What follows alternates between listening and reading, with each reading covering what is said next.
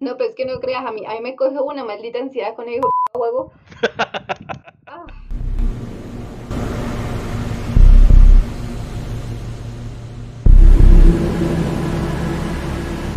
Esto es Diatribas, un podcast sobre todo lo que podamos interpretar. Es una manera de decir que no hemos definido nada y que estamos abiertos a cualquier tema. También es una manera de decir que todo se puede interpretar. Hoy queremos hablar de un juego que está muy en boga. El juego es Among Us. Mi pronunciación es un poco rara, pero yo creo que entienden. Eh, la traducción es entre nosotros, pero nadie lo llama de esa manera. Hoy por hoy hemos visto una cantidad de memes impresionantes y todo el mundo pues ha disfrutado mucho el juego, Miguel y yo entre ellos. Entonces queríamos un poco como relacionarlo con algunos temas importantes. Eh, la primera vez que lo jugué fue porque me invitaron, me dijeron que bueno, mira, está este juego y está súper interesante, pero nadie me explicó nada. Yo solamente sé que tenía que hacer unas como misiones, unas tareas, ¿cierto? Entonces yo me puse a hacer las tareas y cuando menos pensé me mataron y las escenas de muerte pues no son, no tienen un montón de sangre, pero a veces te cogen desprevenido. Entonces lo que recuerdo es mucho, mucho susto. Cuando me tocó por primera vez ser eh, el impostor, también recuerdo era que me, que me sudaban las manos y que estaba re nerviosa. Lo bueno fue que nadie eh, pensó sobre mí, nadie sospechó sobre mí. Entonces como que me parece que fue como la segunda, la, primera vez que fui impostora gané y después de eso como que ya le fui cogiendo el ritmo. Ya entonces ha dado algunas pistas sobre qué trata este juego para quien no sepa qué es y haya estado escondido bajo una piedra todas estas dos últimas semanas o este mes. Em, se trata de un juego multijugador lanzado en el junio del 2018 que recientemente, hace poco más de, poco menos de dos meses, ha empezado a tener mucha popularidad por los streamers de, Twitch en particular. Y se trata de un grupo de jugadores, a veces de 6, a veces de 8, a veces de 10, que tienen uno o dos impostores entre ellos. Entonces, por eso eh, quienes juegan el juego, pues saben que hay un impostor entre nosotros. Entonces, como que el chiste es mirar quién es inocente y quién es el impostor. El impostor puede ir asesinando gente. Eh, cuando matan a alguien uno no se da cuenta, sino que alguien tiene que encontrarse con su cadáver y avisarle a todo el mundo. Y una de las cosas más interesantes es que cuando hay un cadáver y ese cadáver es reportado, abren un chat. En ese momento, todos tienen que hablar sobre lo que han visto. Quién entró, quién salió, dónde estaba el cuerpo, qué estaba haciendo, quién estaba haciendo los otros. Em, vale la pena decir que cuando uno muere, queda como un fantasmita y puedes continuar haciendo las misiones, a pesar de que nadie te ve ni te escucha.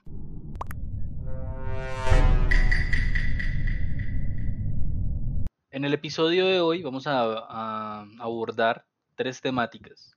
La primera, la popularidad del juego y cómo es el juego del rol. Dos, el relato policíaco. Y tres, leer la escena del crimen.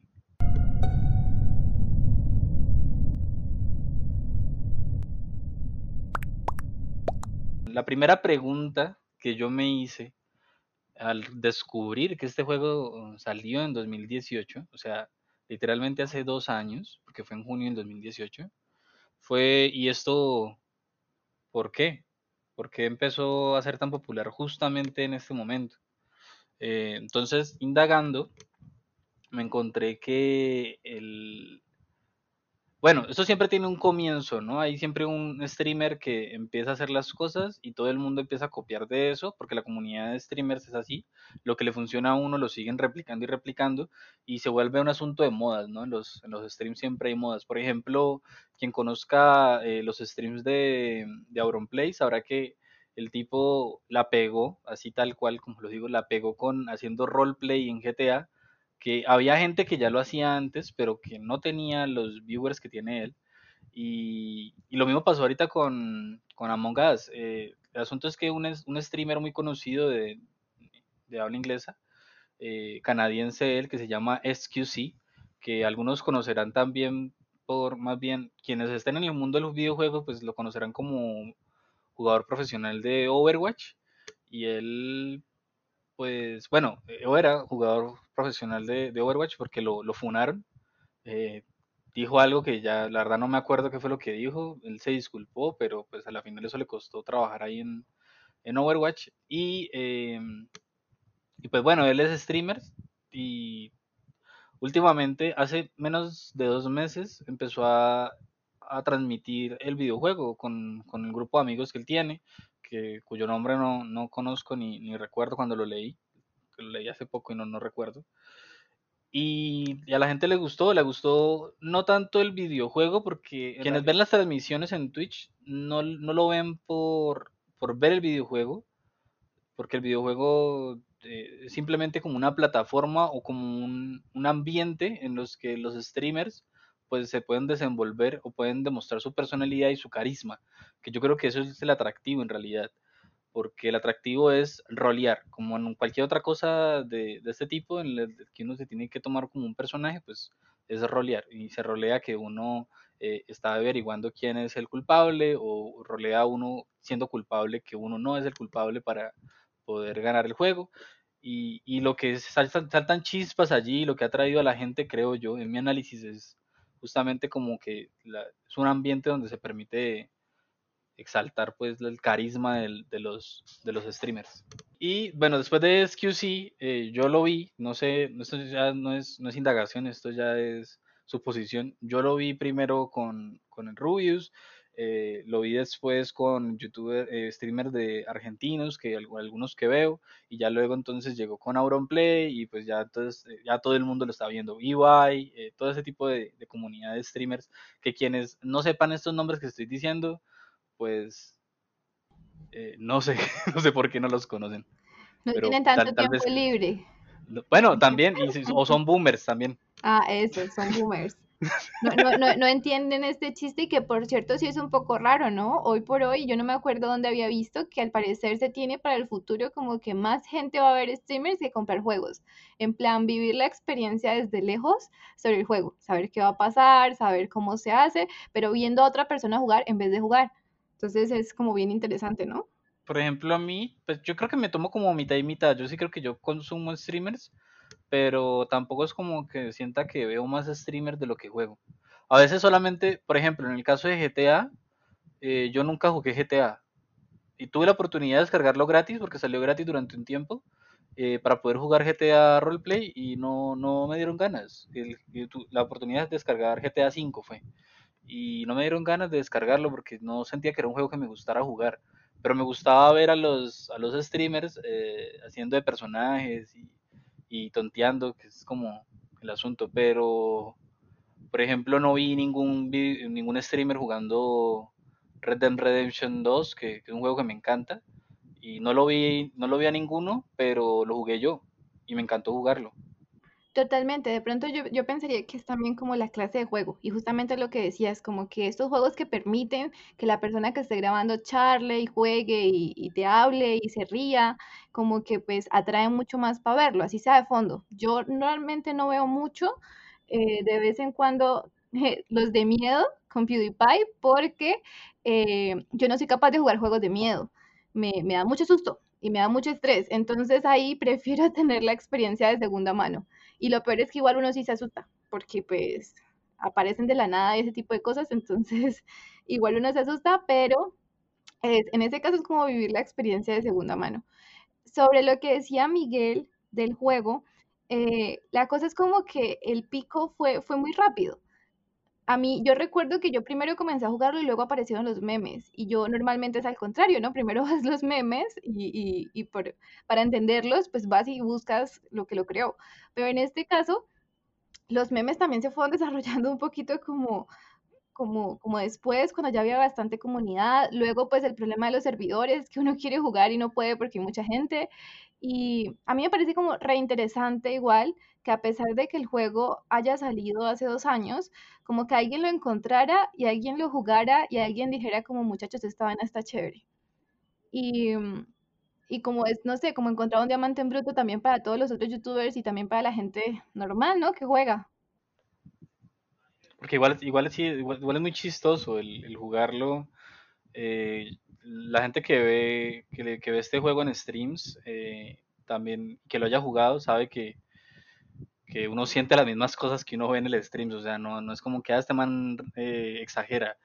El, el, otro día estaba jugando yo con Santiago, nuestro invitado anterior, y, y, y el tipo me la tenía montada. Yo nunca era el impostor y, y, el man, o sea, siempre me votaba, decía era Miguel, es Miguel, es Miguel, pero yo, pero yo, ¿por qué? O sea, y, me votaban todo el tiempo de la nave porque el, tipo insistía, insistía y, y no, pues me generó mucha rabia. Yo ese día dije, Santiago marido, vea este, por, por ese mismo y me enojé, de verdad era como un enojo ahí. Uno sabe que es rol, y uno sabe que uno se enoja y es jugando y tal, pero, pero hombre, genera rabia.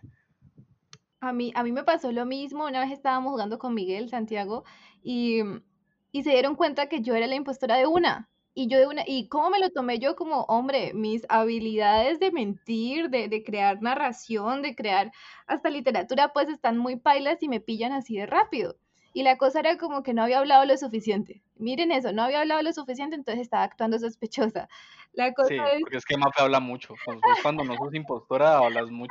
No, no, no, es que yo me río y entonces todos me dicen como que, ay, no, usted no entiende el rol porque en este momento no estamos charlando, entonces usted no debería hablar. Pero es que hay cosas interesantes para decir mientras tanto. hablando de experiencias con hay que decirlo, porque una vez, normalmente, ¿cómo se juega esto? A ver, normalmente uno, si está jugándolo en Discord, que es otra, una aplicación ahí para charlar en voz mientras, mientras está jugando, eh, para, para comunicarse con otros jugadores en juegos multijugadores, eh, pues en esta ocasión uno lo utiliza, eh, para, en vez de escribir en el chat, pues uno lo utiliza para comunicarse ahí por medio de, por medio de Discord. Yo creo que una futura actualización para esto, en, supuestamente que van a sacar la segunda parte de este juego, en la Among Us 2, yo creo que sería que tuviera comunicaciones dentro del juego, ¿no? Tipo de chat de voz. Pero, pero bueno, no, no lo tiene ahorita y entonces nos comunicamos por Discord. Y bueno, hubo un momento en, en una partida en que a, a, Mafe la mataron, pero nosotros no nos dimos cuenta. O sea, no estamos tranquilos jugando, haciendo las misioncitas. Y, y Mafe, yo creo que se empezó a desesperar y se quitó el mute porque uno no puede hablar mientras está allí eh, haciendo misiones. Se quitó el mute y, dijo, bueno, apareció una Ouija en la mitad de la nada y dice que a Mafe la mataron. Pero así, literal. Y, yo, ¿pero qué es esto? Es rolear, al parecer.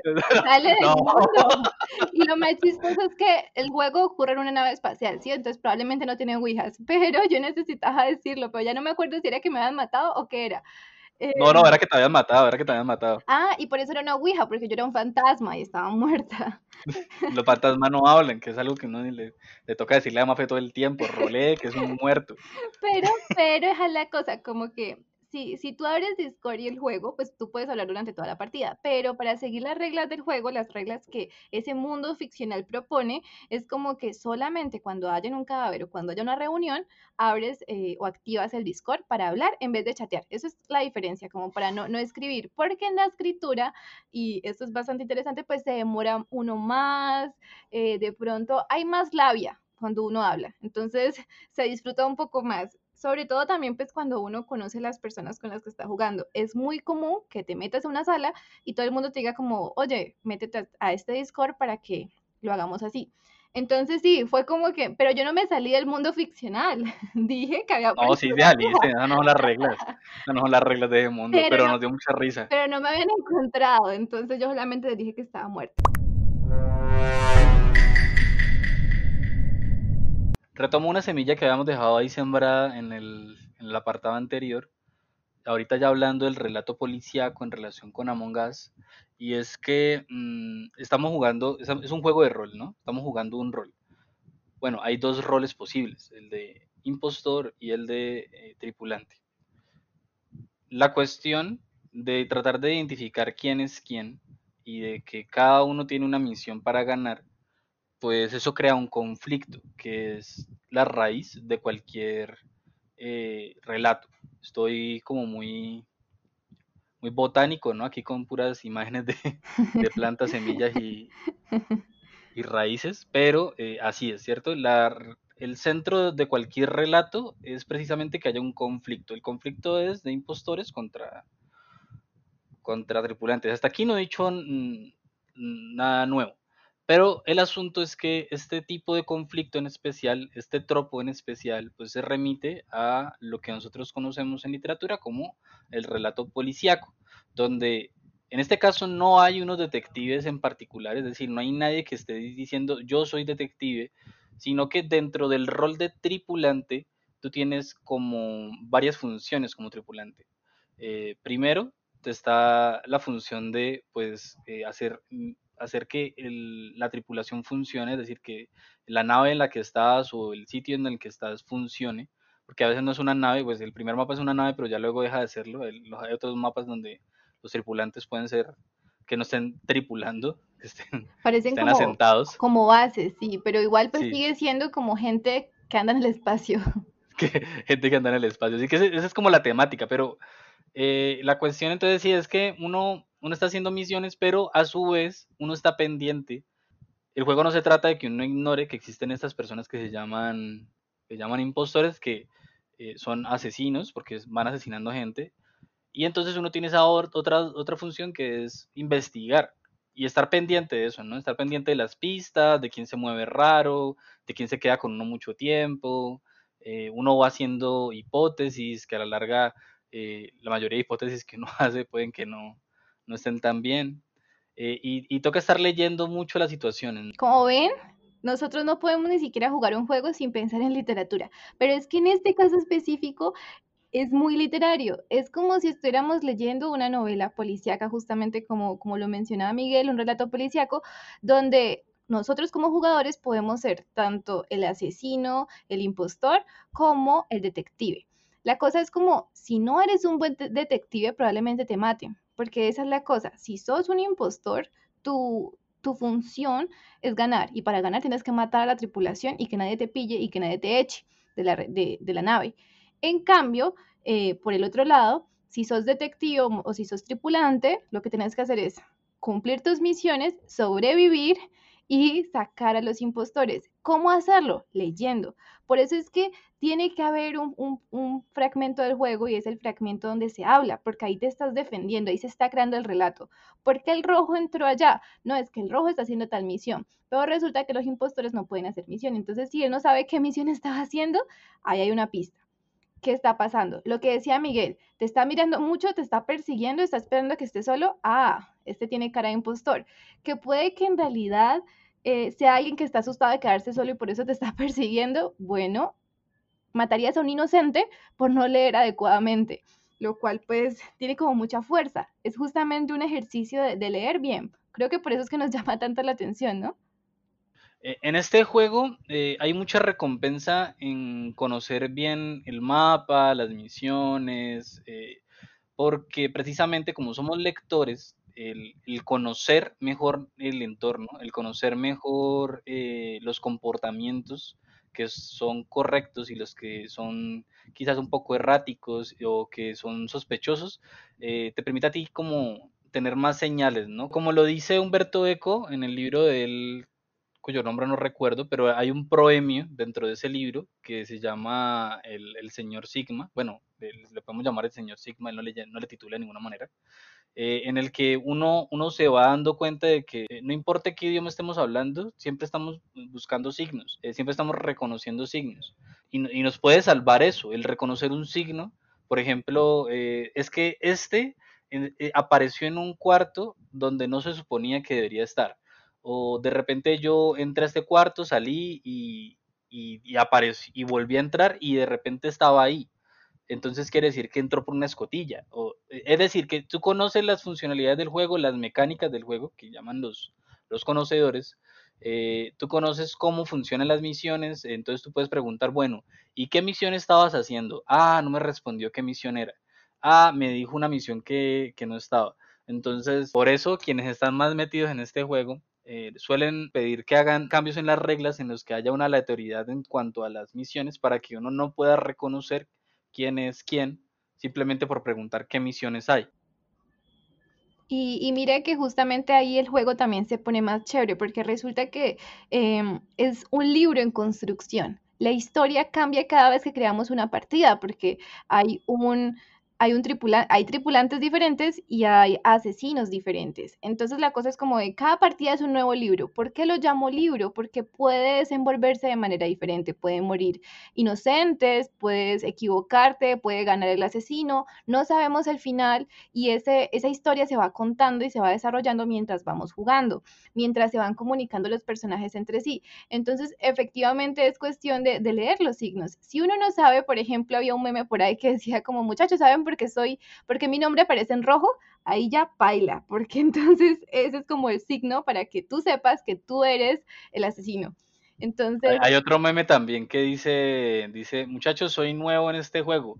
¿Cómo hago para ocultarme, para meterme por las escotillas como hizo el de verde? Ah, y, matan al de verde. Y de una sí ya dijeron el verde, exactamente. Entonces, y la cosa es, imagínense que si uno está digamos, si uno no es un lector ingenuo o un jugador ingenuo, puedes decir, uy, ¿será que eso sí es cierto? O quiso aventar al verde para que todos creyéramos que era el verde. Y entonces ahí todos son sospechosos. Y ahí entramos a las dinámicas del relato policiaco. Es donde, por ejemplo, hay un relato policiaco que creo que estaba relacionado a, a Death Note, que en una de las novelas ligeras era como que había una, eh, es, creo que un caso típico, que es un asesinato dentro de una habitación cerrada. Y es como, siempre es todo un problema porque cómo se cierra la habitación, cómo el asesino deja el cadáver encerrado.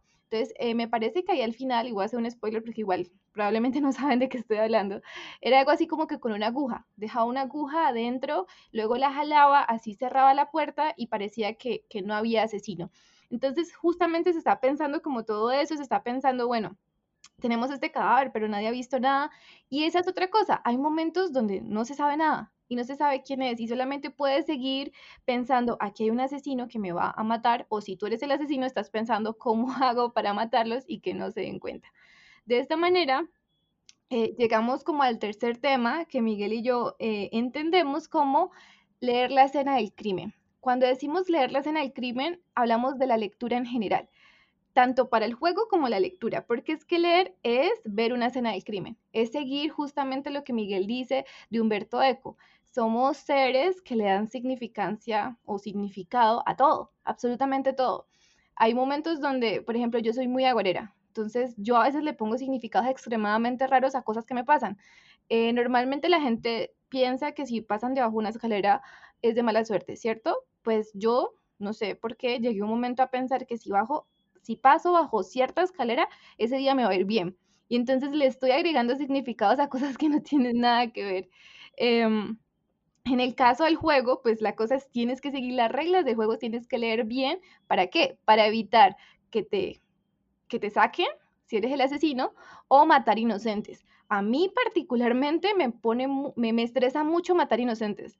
Cuando alguien dice como, ah, no, es que yo vi al verde y hay que creerle, hay que creerle, y, voto por él y luego dice como él no era un impostor, me siento extremadamente culpable, porque no fui una buena lectora. Y, y, da el caso de que, en ese escenario, pues, eh, da el caso de que quizás, bueno, quien dijo que fue el verde fue el amarillo. Eh, entonces uno dice, bueno, entonces el amarillo fue. Y si uno vota el amarillo y no era, entonces uno ya entra como en, no, pero entonces está ganando, está ganando el impostor. Eso, eso, eso nos pasó en una partida donde yo por fin pude ganar y era que en medio de las bromas se estaban echando la culpa entre ellos. Y yo era como, ay, no, sí, entonces votemos por este, votemos por este otro. Y cuando menos pensaban, yo había ganado. Y esa, en este caso es como un asesino silencioso que no hace nada y solamente se deja llevar por la incertidumbre de los otros participantes. Sí, que lo, único que utilizaste para asesinar eh, fue la duda. Exactamente. En ese caso.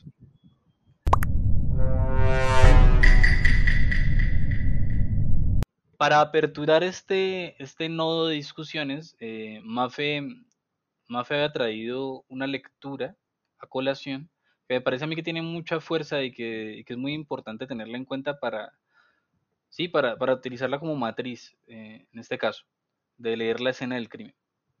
Justamente cuando estábamos pensando sobre el juego y bueno, ¿por qué nos llama tanto la atención? Y además encima eh, estuvimos pensando en otros, en otro tema que tiene que ver con crímenes y probablemente lo vamos a hacer en otro episodio, Pero en este caso pensábamos como, bueno, pero ¿cómo funciona esto? ¿Por qué, es que nos, ¿Por qué nos atrae tanto esto y por qué nos parece como tan narrativo? Entonces, el texto se llama La lectura, la abducción y el pensamiento de Fernando Vázquez Rodríguez. Voy a leer la cita, es un poquito larga, pero creo que, que como dice Miguel, como que nos ayuda a entender todo este fragmento, por qué leemos la escena del crimen y cómo se lee. Dice él, el ejemplo del detective podría iluminar un tanto lo que estoy diciendo. La escena del crimen está repleta de indicios. Por supuesto, tales pistas no son legibles, sino para alguien capacitado. Para los demás, no hay ni huellas, ni trayectoria de la bala, ni indicios de distinta índole. Así sucede con los textos. Cada uno de ellos podría denominarse un crimen. Y como crimen que es, posee una serie de pistas, de marcas, de índices sobre el culpable o responsable del delito.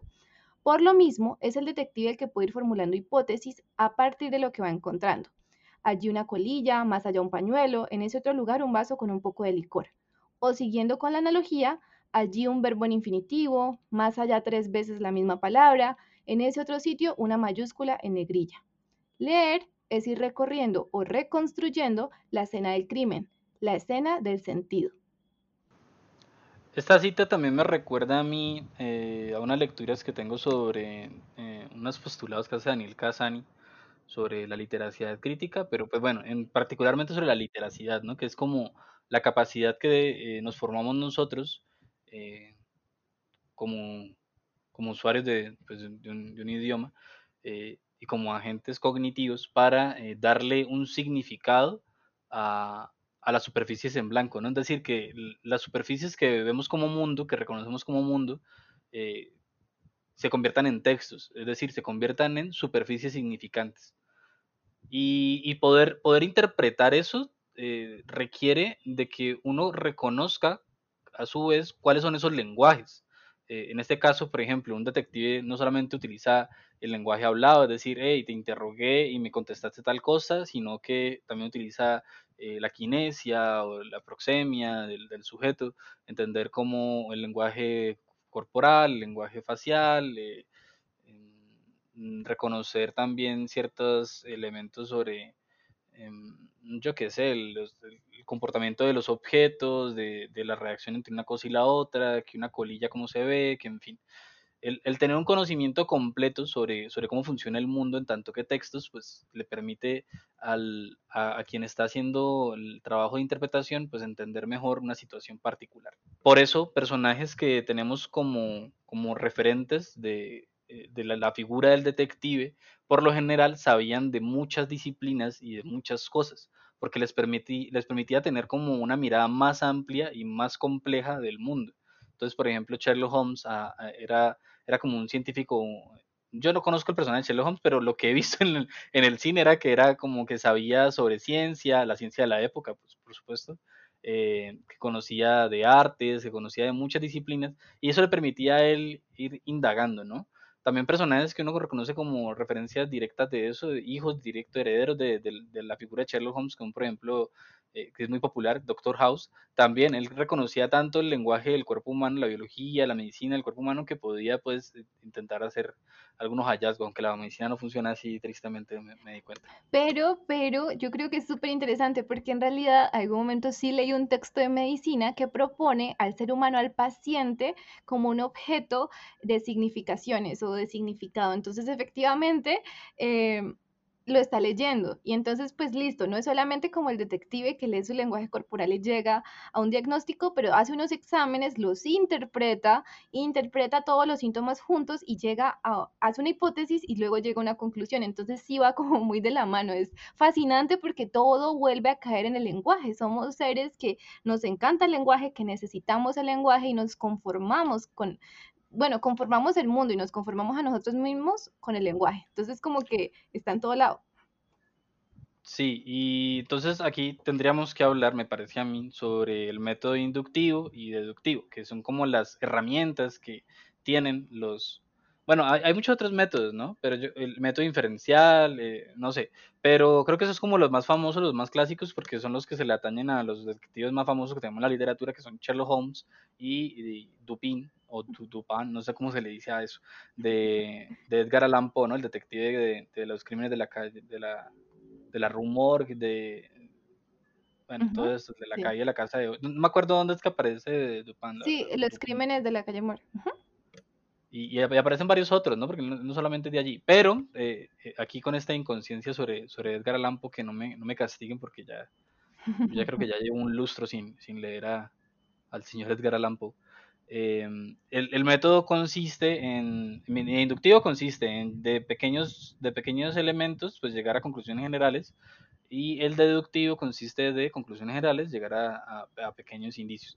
Eh, en Among Us funciona eh, precisamente el método deductivo porque nosotros tenemos una, una premisa general, ¿no? Que es, hay asesinos. Y a partir de eso nosotros tenemos que ir encontrando los indicios que confirman esa, esa premisa general. Es decir, que hay asesinos, y entonces encontramos cuerpos, entonces vemos gente por las escotillas, entonces vemos gente que no hace las misiones, que hace algo y no sube la barra verde que está ahí arribita en la izquierda de la pantalla. Entonces uno a través de ese pequeño indicios pues va reconstruyendo el todo general que es hay asesinos. Y además eh, encima el lenguaje, porque como estás charlando cada que encuentras un cadáver, puede ser eh, de manera oral o de manera escrita, eh, vas creando la narrativa, ¿no? Es que esta persona o este personaje está hablando raro, no contesta, está acusando a todo el mundo, entonces parece culpable, o no se defendió bien, entonces parece culpable. Y así comienza a salir un montón de gente. Hay otro personaje dentro de, de lo policíaco, un poco más actual, diría yo, que es Will Graham, que es el de Hannibal, y en el caso de él es un poco ponerse en los zapatos, se trata de empatía, ponerse en los zapatos del asesino, pensar como él. Entonces, de alguna manera... ¿Es el del, tatuaje del dragón rojo? ¿Cómo se llama? Eh, sí, esa es como la segunda. Ajá. Em, sí, es el segundo. La segunda, pero tiene película. Yo me refiero un poco más al personaje de la serie, porque me gusta mucho más, pero en general, en el libro eh, de Hannibal, pues Hannibal es eh, un, un caníbal, pero él es un psicópata inteligente, ¿no? Entonces él se va a encontrar con dos personajes que son detectives, que es Will Graham y Clarice, que Clarice en las películas donde actúa Anthony Hopkins es como, como un personaje ahí que tiene eh, unos conflictos morales por, por caerle bien a este señor. En la serie es Will. Y la cosa es que me parece muy interesante y muy útil a la hora tanto de jugar como de leer en general. Y es ponerse en los zapatos. Cuando él entra a una escena del crimen, él comienza a recapitular como, bueno, yo entré, aquí hay una, em, una huella, entonces yo entré por acá, hice esto, hizo, hice esto otro, me estoy sintiendo de esta manera. Entonces, en el juego sería un poco como, bueno, ¿yo qué hago cuando yo soy el impostor? Cómo me comporto. Entonces, por ejemplo, yo ya sé que yo me acerco a las máquinas haciendo parecer que estoy haciendo las tareas. Entonces, si yo veo que hay gente, justamente lo que decía Miguel, que se acerca a las máquinas y no avanza, eh, es, me parece raro, que de pronto no se demora. Y justamente es también lo que decía Miguel de aprender las reglas del juego para así poder mirar qué es normal y qué no es normal. Aquí voy a referirme a algo que, que no es una idea mía, sino que es del youtuber, barra streamer, barra crítico de juegos, eh, barra escritor, que se llama Dayo. bueno, ese es el seudónimo que tiene, el, eh, Dayo Script. El mejor del mundo. El mejor del mundo, sí. Eh, nuestro sensei. Él enseña algo y es que en los videojuegos hay algo que él, él, tiene el nombre preciso, ahorita mismo no me acuerdo. Bueno, la oportunidad que te ofrece el juego para que el jugador se vuelva mejor cada vez. ¿Sí? Como que hay una brecha de, en el que tú al ganar experiencia te vuelves mejor, que no muchos juegos la tienen. Hay juegos en los que tú lo, que, lo único que podrías hacer es hacer speedruns, que es como tipo de, bueno, te vuelves bueno en el juego, pero lo único que puedes hacer es volver a, recorrer el mismo camino y siempre va a ser el mismo. Eh, y, siempre va a ser de la misma manera, la idea es que tú lo hagas más rápido, pero en este tipo de juegos que es multijugador, a ti hay una brecha en la que tú te conviertes, te, te vuelves un mejor jugador en la medida que te vas apropiando mejor de las reglas del juego, que vas entendiendo mejor cómo funciona el juego y que te vas pillando los trucos, como, como llaman los jugadores, ¿no? Y me imagino que también va de la mano de crear un adecuado mundo ficcional, como si este mundo no existe y no tiene unas reglas, pues no te puedes meter. Normalmente esas reglas se parecen mucho a las humanas, pero pues hay otras en las que no. ¿Y cómo logras? Entonces justamente lo que dice Miguel, ¿cómo logras ser un buen jugador? Entendiendo las reglas de juego, poniéndose en, tu lugar, en su lugar y justamente ahí volvemos al rol, de eso se trata, ¿no?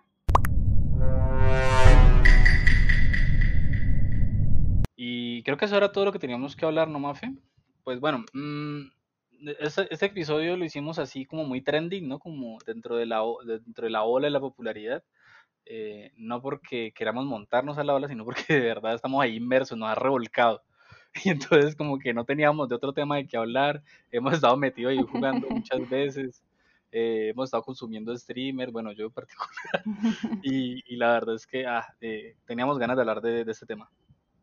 Exactamente. Consideramos que es un muy buen juego que nos puede servir para ser mejores lectores, no solo dentro del juego, sino en general, porque son habilidades que de verdad se utilizan en la lectura. También nos enseña a mentir mejor y a aguantar el estrés, porque de verdad es un juego estresante. Pues yo no sé, de todas maneras, en, general no es tanto mentir, yo creo que es como eh, estructurar una buena retórica, ¿no? Hacer un buen plan retórico, de asunto de, bueno, yo me defiendo de esta manera, yo digo lo otro, crear un personaje que, te permita a ti eh, a veces ser impostor y a veces ser, ser tripulante y que no, te pillen tan fácilmente. Perfecto, entonces justamente eh, esto no es publicidad pagada, pero les recomendamos que descarguen el juego. Está para computador en Steam, está para descargar online eh, pirata con todo. Eh, no digas eso. Claro que sí, no, claro que sí, porque no todo el mundo va a pagar el juego. También, si son legales, si quieren hacerlo legal, lo pueden descargar en el celular. En el celular es el original y no, y no, no cuesta nada, como quieran. También pueden, algunas personas están en el celular, otros en el computador, igual pueden jugar. Em, es muy interesante, aprendan a crearse un personaje, a desarrollar la retórica sobre cómo defenderse, cómo asesinar, cómo crear situaciones donde puedes empujar a tu mejor amigo y decir que él es el asesino. Y, mejor dicho. Porque si son canallas con eso, de verdad, o sea, de verdad lo traicionan a uno de la peor manera los amigos. Exacto, entonces aprendan eh, habilidades que necesitan en su vida diaria, como cómo aparecer, cómo, cómo hacer que tu mejor amigo parezca que hizo, que cometió el crimen que tú cometiste. Sí, no, de toda la vida. Bueno, chao. Chao.